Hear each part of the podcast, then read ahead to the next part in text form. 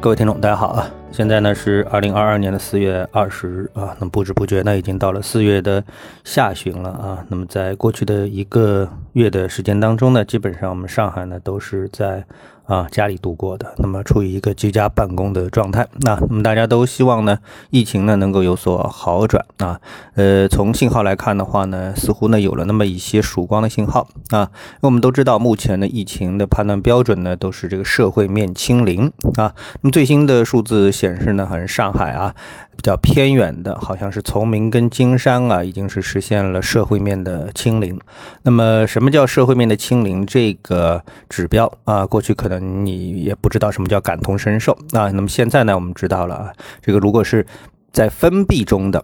啊，这个人群呢，这就不属于是这个社会面啊。所谓社会面呢，大概基本就等同于野生啊，野生就是不在原来的封闭的这个人群当中、样本当中的人，如果把他们都消灭掉的话，那那么这个呢就叫社会面清零。所以从这个数字来看的话呢。目前上海呢最严重的地区呢，那么一个是浦东啊，还有一个呢是黄埔啊。黄埔呢昨天的数据呢已经是达到了，呃每二十七个人中呢有一个呢是被感染，所以呢已经有啊这个网友啊这个笑称啊这个是黄埔区是不是已经是实现了全民免疫的啊这样的一个地区啊。好啊，那么我们疫情呢就谈这里啊。那么疫情对市场的一个影响，我们来看一下啊。呃，首先这个事情，呃，疫情啊，我们说对整个板块的运作啊，可以说是产生了比较深远的影响。这里呢，我们就得谈到啊，我昨天看到那个，呃，IMF 是国际货币基金组组织吧，啊，谈到了一个对未来的一个展望。那么其中提到了几个点啊，其中一个点呢，就是谈到啊，这个食物呢有可能会出现短缺啊。当然这个原因是多种多样的啊，一个是疫情，但主要的呢是因为俄乌战争，俄罗斯和乌克兰的一个战。战争，那么第一呢，这个战争呢可能不会在短期内结束啊，这是一个基本判断。然后在这个判断的这个情况下面，接下来呢，即使战争结束了啊，这个欧美呢对俄罗斯的一个制裁，可能也是一个非常长期的这么的一个呃事件啊事情。也不可能在短期内这个结束啊，所以在这个多种因素叠加之后呢，那么对未来的一个预测呢，那首先啊，呃，就是通胀啊，一个是通胀，那么会保持在一个高位，那这个呢，对此呢要保持一个高度的警惕啊，通胀，还有一个呢，很多的大宗的商品呢可能会出现价格的下跌啊，这两者其实有一点点矛盾啊，但是呢，呃，IMF 就是这么说的。那还有一个呢，跟我们比较有切身关系的呢，可能就是食品、食物啊，食物价格呢可能。会出现这个上涨啊，那么这几点呢是一个关键点啊。那么在这个关键点当中呢，我们看到啊，在我们的市场当中所反映的呢，就是连续呃几个交易日啊，连续两个交易日呢，我们看到像这个呃呃食品相关的啊，转基因啊，种植板块啊，都是连续的拉出上涨的这么的一个日 K 线啊。这个呢，呃，我想呢，可能这个全球都会注意到这点。另外一个呢，随着疫情啊，我们说预期疫情的结束，就是上海的。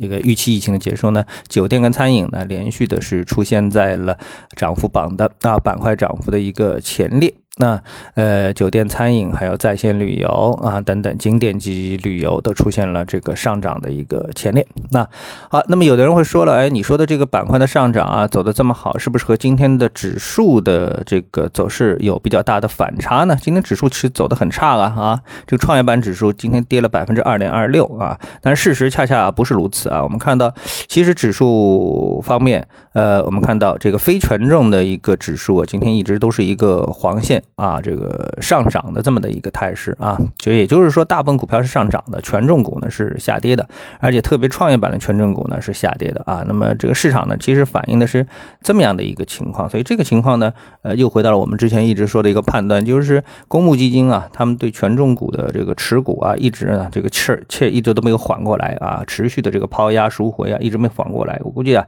基本上应该说就是这么的一个原因啊。那么在昨天市场当中呢，呃，还发生。生了一个很重要的事情啊，这个昨天我们漏说了啊，就是在外汇市场，在外汇市场方面呢，我们昨天谈到了这个美元对日元呀，也就是日元的贬值。那日元的贬值呢，在昨天晚间呢达到了一个新的高点啊，美元对日元啊是这个涨到了呃一百二十九点四零啊，我们昨天说的时候呢还是在一百二十八的这个水平啊，当然了，今天呢呃出现了回落啊，又出现回落，回落到了又回到了一百二十八点五的这个位置上面啊。那么还有一点我们其实没注意到的或者没有提到的是什么呢？就是人民币啊，美元对人民币的汇率。那么这个汇率呢，实际上投这个大家呢也得注意一下啊。这个汇率呢，呃，是在今天的上午出现了一把飙升。其实就即使没有这个飙升呢，昨天呢，嗯，实际上也是出现了一个拉升啊。这个拉升呢。突破了六点四啊，那么我们的人民币汇率是不是呃就此啊就这个进入到了六点四时代啊，或者说是脱离六点四时代？那么这个呢，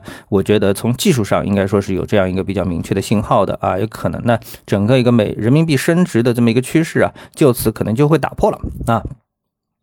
那么这里面呢，就牵涉到了一个数学题啊，什么数学题呢？就是如果我们只是去看美元对日元的话呢，那呃，可能美元对日元的这个升值啊，或者说是日本呃日日元的这个贬值啊，它这个趋势呢还会延续。为什么呢？因为就是我们昨天说的这个美元的加息啊，这样的一个趋势啊，不会。呃，明确的比较改变啊，但是呢，如果我们说是来看日元对人民币的这个汇率的变化的话呢，那有可能呢，呃，会进入到一个见顶的这么的一个状态啊，也就是说，昨天很多人看到了日元对人民币啊是跌破了五啊。呃，跌破了五，那么这个水平的话呢，呃，如果说那个人民币也贬值，日元也贬值的话呢，那这个五这个数字呢，可能就在这附近就见顶了啊，就这见顶了。所以呢，这里面存在这么一个数学题的一个问题啊。好，那今天早上呢，我们不就把呃市场各方面的情况呢跟大家来汇报一下啊。当然再补充一下啊，嗯，昨天隔夜呢，美股呢是出现了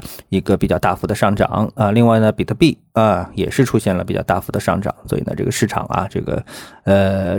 可以说啊，除了我们的 A 股指数走的一直都相对比较差之外，其他市场都是分歧运用啊。好，谢谢各位，我们下午时间再见。